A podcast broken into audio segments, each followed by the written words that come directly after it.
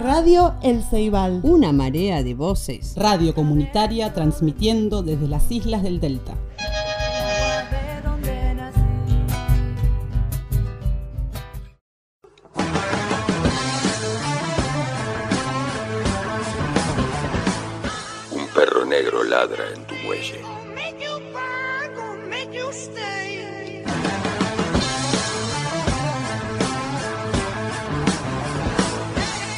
Siéntate allí a ver cómo pasa flotando la última estética.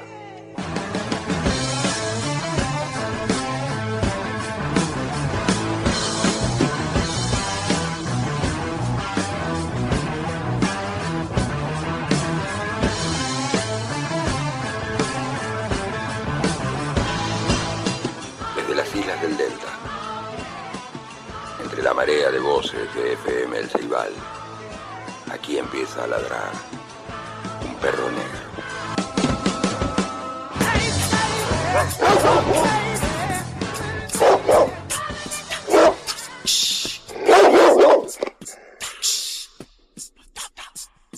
Pero muy buena, gente loca. Y de la mano de Luis Alberto Spinetta, arranca así por FM El Ceibal, Radio Comunitaria.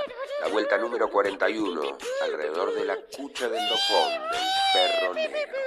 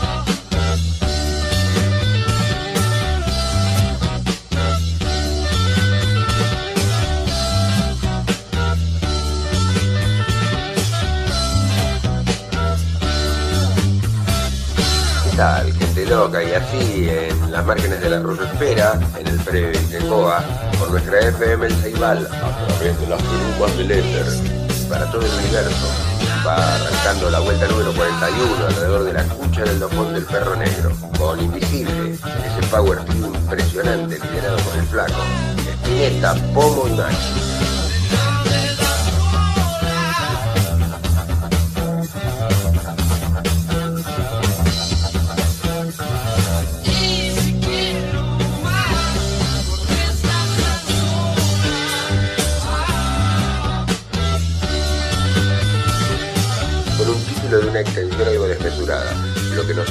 Ocupa es esa abuela, la conciencia que regula el mundo.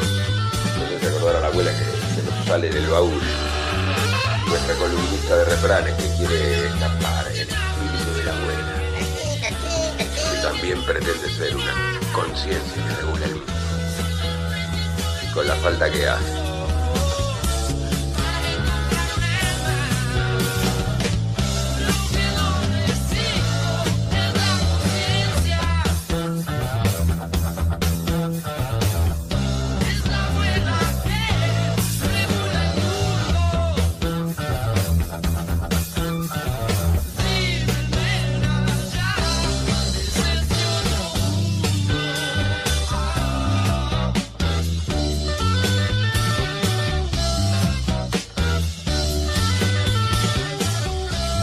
Dejando sonar al flaco, vamos entrando en este giro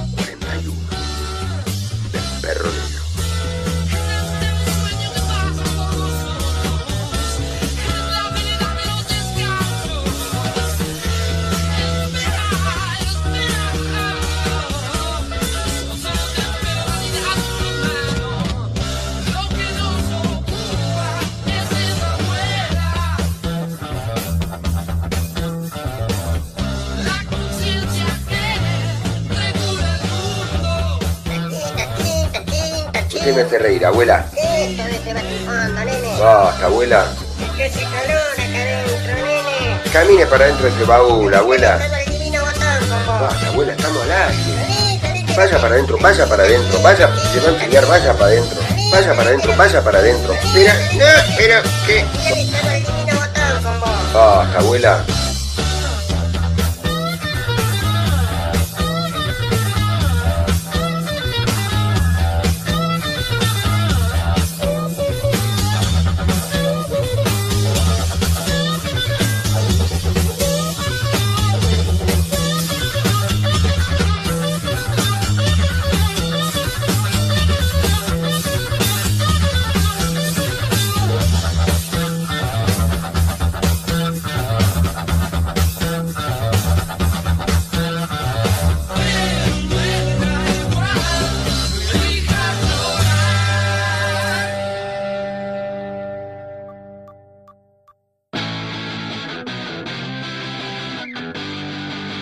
Kravitz.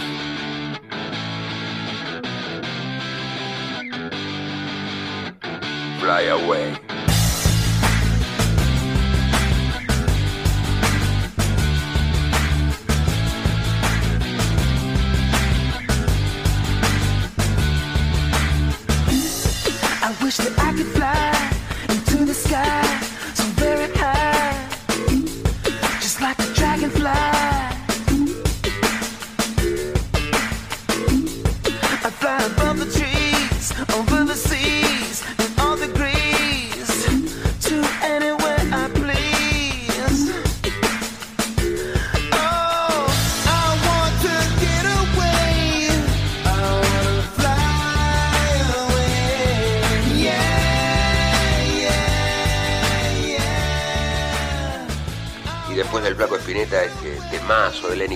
Fly Away, en un comienzo toda orquesta. Con mucha música desde el principio, como hacemos siempre aquí en El Perro Negro por FM El Ceibal. Disculpen al espíritu de la abuela que se quiere salir del baúl cada tanto, porque no se chita. banca hacer nada más que esa columnista de refranes, a la que le permitimos participar para que aporte la sabiduría ancestral que tienen las abuelas, con algún comentario de vez en cuando. Pero la vieja no puede con su genio y siempre se quiere piantar del baúl. Hasta que lo pare ese calor acá adentro, ¿eh? Sigamos escuchando pues a Lenny Kravitz y ya después entraremos de lleno en nuestro programa número 41, la vuelta 41 alrededor de la cucha del dofón del perro negro.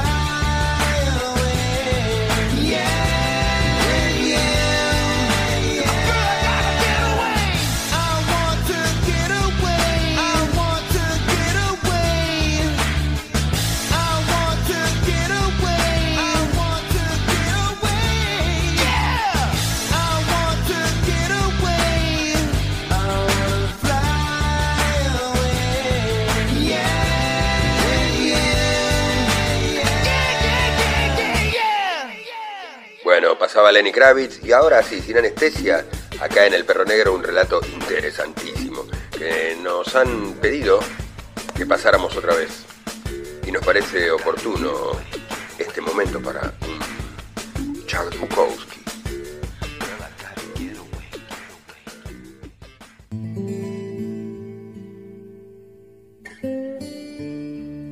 Una cerveza en el bar de la esquina. No sé cuántos años hace, 15 o 20. Yo estaba sentado en casa. Era una noche de verano muy calurosa y andaba aburrido. Salí y anduve calle abajo. La mayoría de las familias ya habían cenado y estaban viendo la televisión. Subí hasta el bulevar. Al otro lado de la calle había un bar de barrio, un viejo establecimiento decorado en madera, pintado en verde y blanco. Entré. Después de una vida gastada por los bares, les había perdido casi todo el gusto. Cuando quería beber algo, normalmente iba a una licorería. Lo compraba, me lo llevaba a casa y me lo bebía solo. Entré y elegí un taburete alejado de la masa. No es que me sintiera incómodo, me sentía fuera de lugar. Pero si quería salir de casa, no tenía otro sitio a donde ir. En nuestra sociedad, la mayoría de los lugares interesantes son contrarios a la ley o carísimos. Pedí una cerveza y encendí un cigarrillo. No era más que un bar de barrio como otro cualquiera. Todo el mundo se conocía, contaban chistes verdes y veían la tele.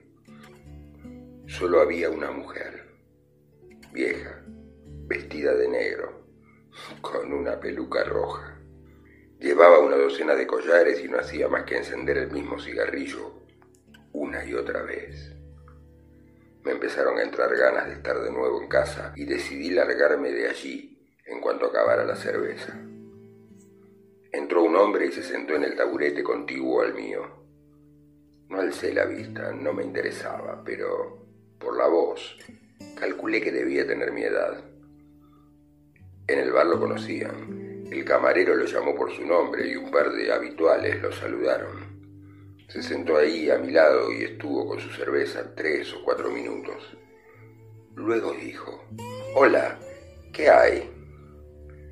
Nada de particular. ¿Es usted nuevo en el barrio? No. No le había visto por aquí antes. No contesté. ¿Es usted de Los Ángeles? preguntó. Más que de ningún otro sitio. ¿Cree que los Dodgers ganarán este año? No. ¿No le gustan los Dodgers? No. ¿Quién le gusta a usted? Nadie. No me gusta el béisbol. ¿Qué le gusta? El boxeo, los toros, las corridas de toros son crueles. Sí, cuando se pierde todo resulta cruel. Pero el toro no tiene ninguna oportunidad. Nadie la tiene.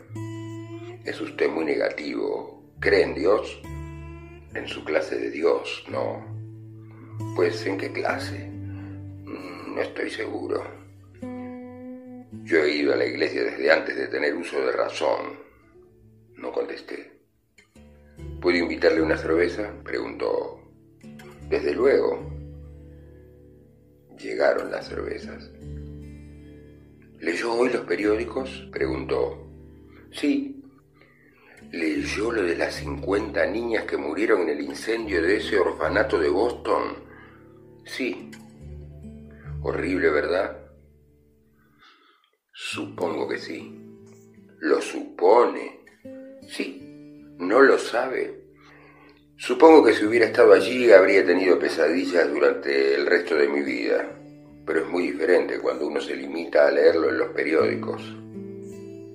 ¿No siente lástima por las 50 niñas que murieron abrazadas, colgaban de las ventanas, gritando? Supongo que fue espantoso, pero usted lo vio solo como un titular de un periódico, una noticia de un periódico. Yo en realidad no pensé mucho en eso y pasé la página. ¿Quiere decir que no sintió nada? En realidad no. Se quedó un momento en silencio y yo bebí un poco de su cerveza. Luego gritó, ¡Eh! Aquí hay un tipo que dice que no sintió maldita cosa cuando leyó lo de las 50 huerfanitas que murieron abrazadas en Boston. Todo el mundo me miró. Yo miraba mi cigarrillo. Hubo un minuto de silencio. Luego, la mujer de la peluca roja dijo, si yo fuera hombre lo sacaría a patadas en el culo a la calle. Y además no cree en Dios, dijo el tipo que estaba a mi lado. Y no le gusta el béisbol, le gustan los toros y le gusta ver morir en un incendio a las huerfanitas. Pedí al camarero otra cerveza, para mí. El camarero puso el porrón a mi lado con repugnancia. Había dos jóvenes jugando al billar. El más joven de los dos, un chico grande, con camiseta de manga corta, blanca, dejó el taco y se me acercó. Se me plantó detrás, inspirando con fuerza, llenándose los pulmones, procurando que su pecho pareciera más grande. Este es un bar decente, aquí no se admiten idiotas, los echamos a patadas, les damos una buena paliza para que no vuelvan a asomar las narices por aquí. Notaba su presencia a mi espalda. Alcé la botella y vertí la cerveza en el vaso. La bebí. Encendí un cigarrillo, con pulso bien firme. Él siguió un rato ahí, plantado. Después volvió por fin a la mesa de billar. El tipo que estaba sentado a mi lado se levantó del taburete y se trasladó más allá. Ese hijo de puta es negativo, le oí decir. Odia a la gente. Si yo fuera un hombre, dijo la mujer de la peluca roja, le daría una lección. No puedo soportar a esa clase de cabrones. Así es como alaban los tipos como Hitler, dijo alguien. Asqueroso, miserable. Terminé la cerveza. Pedí otra. Los dos jóvenes seguían jugando al billar. Algunos se fueron y empezaron a apagarse los comentarios sobre mí, salvo los de la mujer de la peluca roja. Estaba más borracha que antes.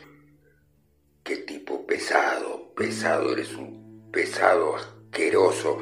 Apestas como una alcantarilla. Seguro que odias también a tu padre, ¿verdad? A tu patria, a tu madre y a todo el mundo. ¡Ah, qué asco! Los conozco muy bien a los tipos como tú. Miserable, cobarde, asqueroso. Por fin, hacia la una y media, se fue. Luego se marchó uno de los chicos que jugaban al billar. El de la camiseta blanca de manga corta se sentó al extremo de la barra y se puso a hablar con el tipo que me había invitado a una cerveza. A las dos menos cinco me levanté, despacio, y me marché. Nadie me siguió. Subí por el bulevar, llegué a mi calle, estaban apagadas las luces de las casas y de los departamentos. Llegué hasta mi casa, abrí la puerta y entré. En la heladera había una cerveza. La abrí y me la bebí. Luego me desvestí. Fui al cuarto de baño, me me cepillé los dientes, apagué la luz, fui al dormitorio, me metí en la cama y me dormí. Charles Bukowski. Marilina Bertoldi, La Cena, de su álbum Mojigata. Me falta mucho para hablar de mí como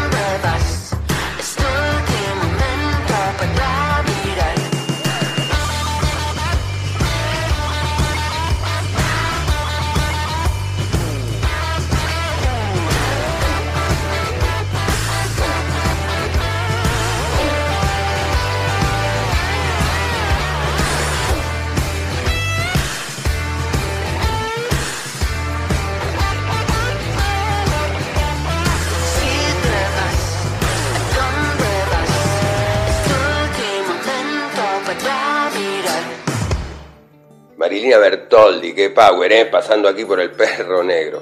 Te falta mucho para hablar de mí como hablas. Qué genia. Epilogando el crudo y hermoso relato, como siempre, de Charles Bukowski, una cerveza en el bar de la esquina. Y ahora vamos a... ¿Qué pasa, perro?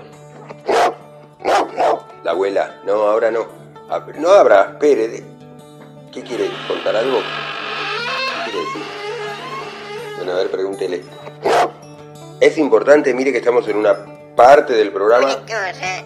una enseñanza. Una enseñanza de la abuela, del espíritu de la abuela salida del baúl del perro negro. Y dígame una cosa. ¿Usted se acuerda cuando yo me morí? Sí, abuela, ¿cómo no me voy a acordar? ¿Sabe cómo lloré? Bueno, pero no pasó lo que yo quería. ¿Que se guardó una última voluntad? Eh, poco sí. ¿Por? Es porque yo, si moría en la montaña, quería que me enterraran en el valle. Si moría en el valle, quería que me enterraran en la montaña. ¿Y por qué, nona? Eh, pero cadere, Basta, abuela. Camine para adentro. voy a dar un soplamocos.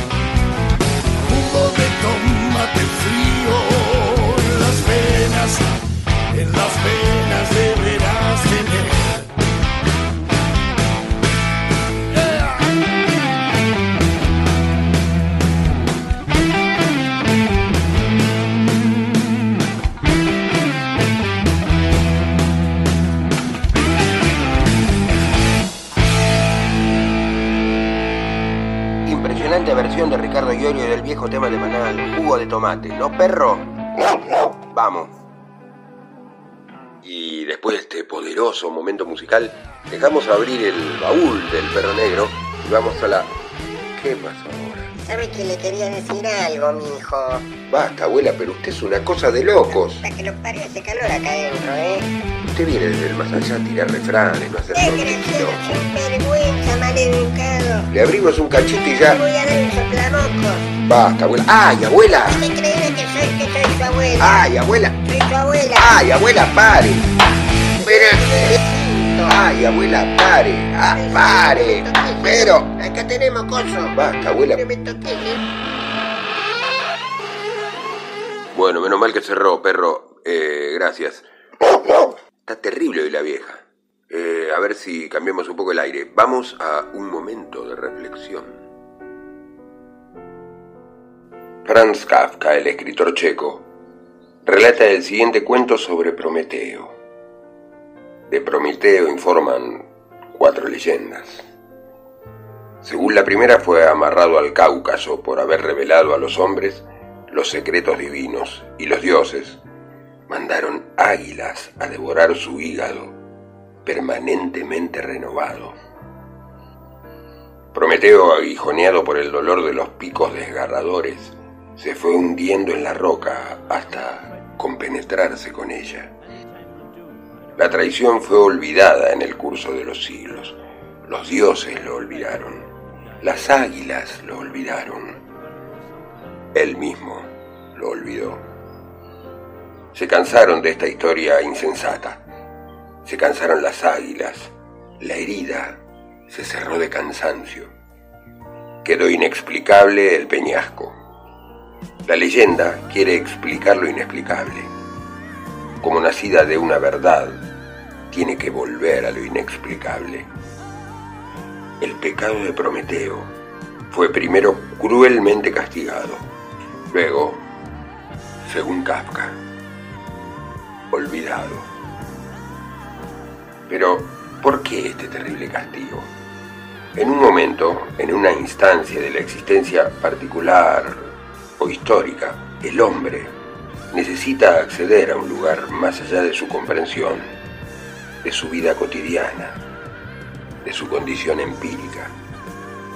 En este momento va a atravesar los límites. Se pregunta por el mundo vedado para él, no conocido por él, y entonces este es el momento en que roba el fuego de los dioses. Con este robar se desencadenan hechos decisivos. Primero, y ante todo, se demuestra que hay un saber más allá de lo hasta entonces conocido y relacionado con eso. Por ello se pone en crisis la estructura del poder. Con un nuevo saber, con una nueva visión, con una nueva perspectiva, se pone en crisis lo existente, o una parte de este existente. Pero como se trata de una estructura constituida por el poder, este va a defenderla. Pues el poder precisamente es tal en cuanto esta estructura se mantiene inmóvil y no acepta fácilmente saberes nuevos que lo desestructuren. La persona generadora de un nuevo saber es el arquetipo del héroe. El héroe renuncia a la seguridad y la contención y mira hacia lo desconocido. Nuestro mundo está construido de saberes adquiridos, elaborados a lo largo de miles de años o a lo largo de la vida individual de uno. Podemos llamar a esto el mundo de la luz, de la claridad, del orden. En oposición a ello lo que hay más allá es el abismo, es el mundo de las tinieblas, de las brumas, de la oscuridad. Entre los dos mundos están las fronteras.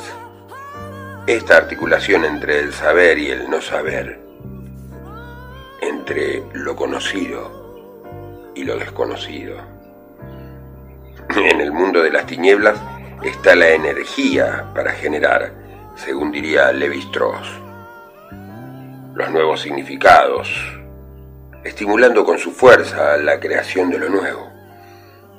Pero solamente surge este algo nuevo porque también y al mismo tiempo existe el mundo de la luz. Porque el hombre parte desde allá. El héroe parte desde allá. Desde la claridad. Desde la luz. El mundo del saber es rico en significantes. Y desde él se puede comenzar a nombrar aquello que surgió en el mundo de lo de afuera. Saliendo del mundo de la luz no se puede nombrar nada, pues fuera de él no hay nada, solo la muerte, la locura. Ni siquiera hay monstruos. Los monstruos son aquellos que desde nuestro mundo podemos nombrar, con la ayuda de estas buenas y solidarias palabras generadas una vez por alguien, por una sociedad, por una época.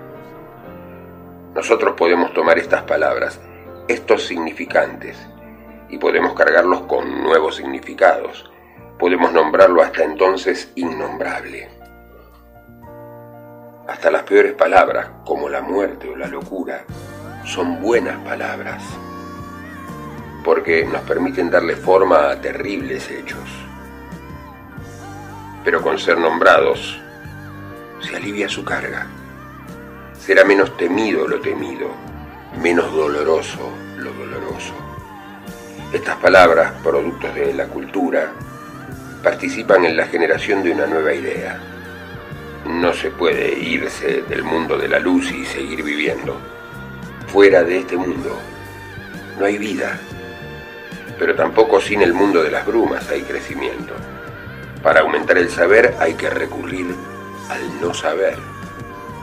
Para aumentar el mundo de la luz hay que recurrir al mundo de la oscuridad. Sin el mundo de las brumas hay un agotamiento. Sin su energía renovadora se extenúa el movimiento.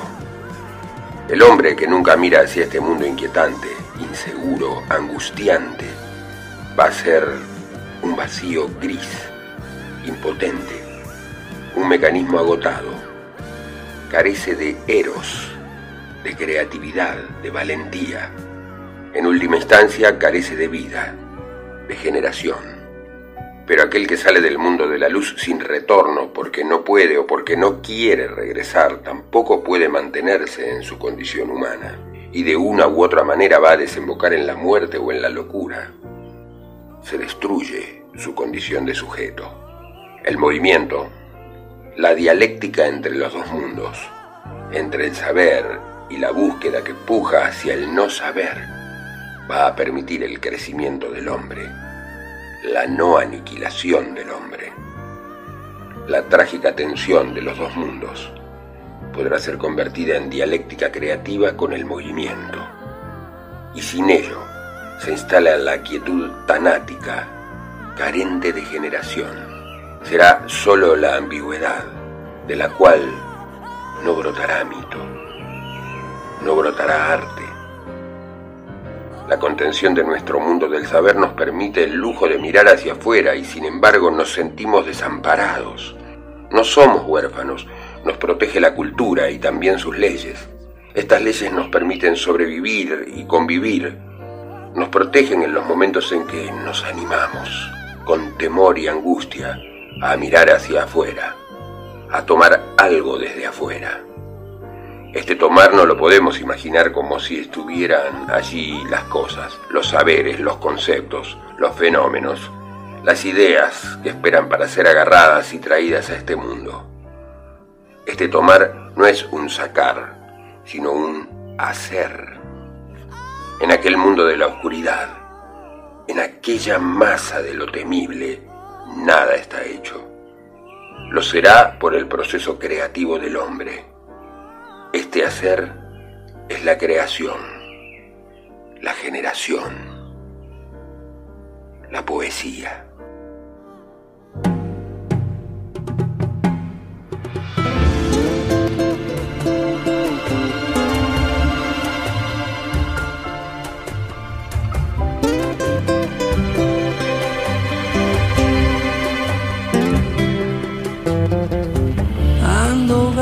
De encontrarte. Cuánto lejos que estás de acá. Ando ganas de encontrarte.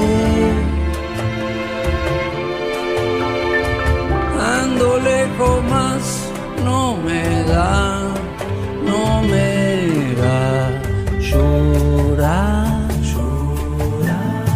llora mi pena de amor, llora, llora, llora mi pena por vos, llora, llora, llora mi pena de amor, de amar.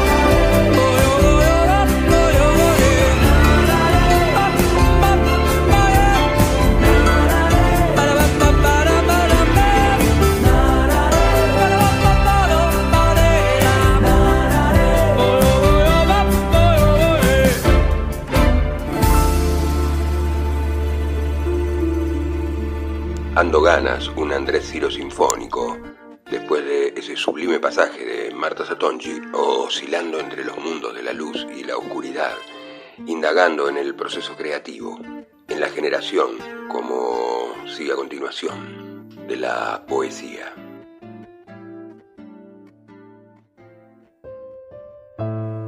Hay un ojo de fuego sentado en mi mesa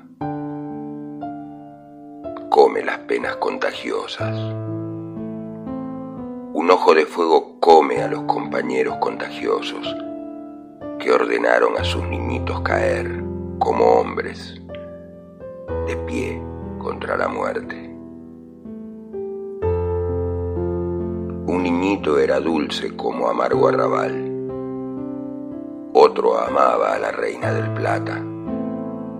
Todos ataron su corazón con mares.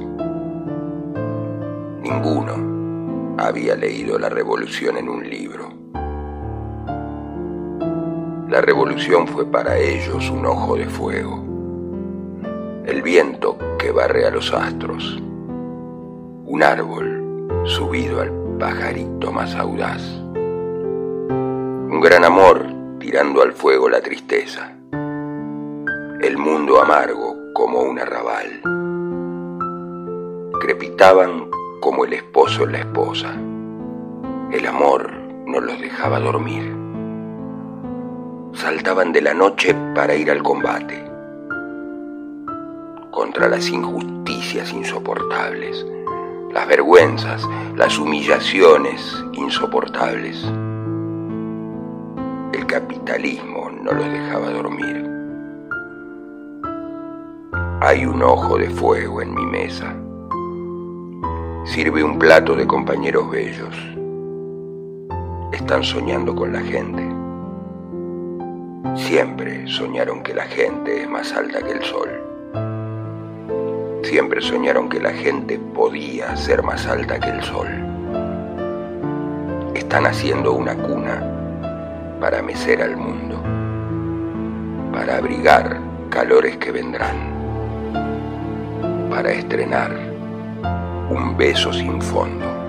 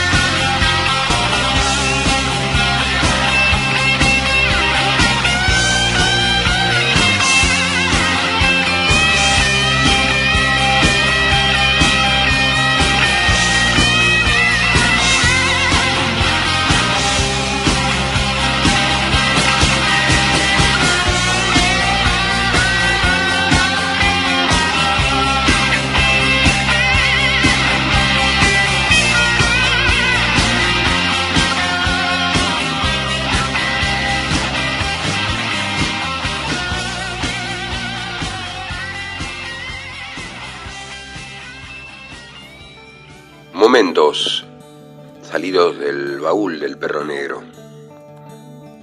Mundos de luz y oscuridad. Pariendo arte. Primero aromas de Juan Gelman, después todo un palo de ese discazo que es octubre, de los redondos, obvio.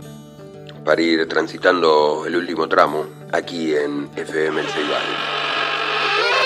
Por favor, la dirección. Basta, abuela, no se lo digo más. Y no es la dirección. Mocos, encima que le hago un favor, váyase a la mierda. Gracias, abuela. 102.1, la dirección de nuestra FM Ceibal, Radio Comunitaria Isleña. O precisamente, como diría el señor Solari, para los pajaritos que sobrevuelan las selvas de Internet, fmelceibal.caster.fm. Clic en ese enlace y aparece el perro negro, junto a las agüitas de la espera, desde el predio de Itecoa, a través de las brumas del éter y para todo el universo. Anoche el perro soñó con su papá, momento onírico, que era fanático de este galés con una voz increíble, pedazo de tenor, el señor Tom Jones. Y en honor al viejo vamos a poner esta pista, ya despidiéndonos, 16 Tons, o 16 toneladas, que habla de, la carga que lleva a través del río, justamente allá en los Estados Unidos. Otro delta, el del Mississippi, o Mississippi, y como bien sucede en todas partes, y a fuerza de pagadioses y que le paguen con vales, este obrero de un obraje se queja de, de verle su alma al almacén de la compañía, que les pagaba con vales cuyo valor después, a la hora de comprar, alcanzaba para comprar la mitad del valor nominal, como sucedía acá en el impenetrable chaqueño o en la Patagonia rebelde que nos contara también Osvaldo Bayer. Y en esta canción, que es en realidad un lamento, despliega todo su poder el señor Tom Jones. Para vos, viejo, a través de las brumas del éter, a ver en qué rinconcito del universo te pones también a cantar. Sixteen Tones.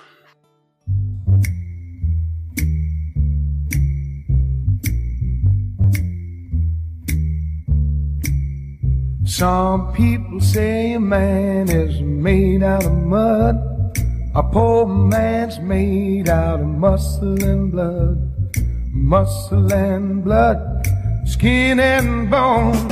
A mind that's weak and a backer that's strong. You loaded 16 ton and water you get another day older and deeper in debt.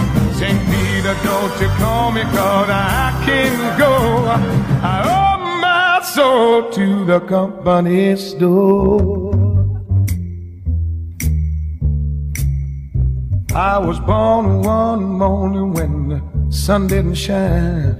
I picked up my shovel and I walked to the mine. I loaded 16 ton on number nine coal. Straw by the city with a 16 ton and morning you get another day older and deeper in debt. St. Peter, don't you call me cause I, I can't go. I owe my soul to the company store. I was born one morning, it was drizzling rain, fighting and trouble on my middle. I was raised in a canebrake by an old mama lion. Can't no hot corner woman make me Hop the line, you loaded 16 ton. And what do you get? Another day older and deeper in debt. St. Peter, don't you call me cause I, I can't go. I owe my soul to the company store. If you see me coming, better step aside. A lot of men didn't, a lot of men died. I got one fist of iron, the other of steel. If the was gonna get you, then the left I will. You loaded 16 ton, and what do you get? Another day older and deeper in debt. St. Peter Rita, don't you call me cause I can't go. I owe my soul to the company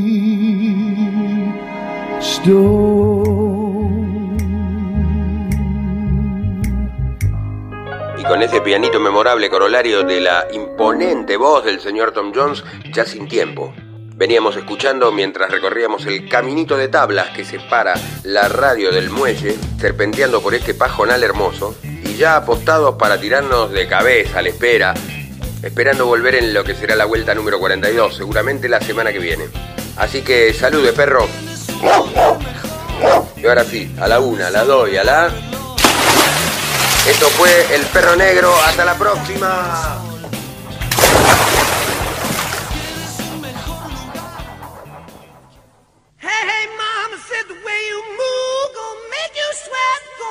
you grew.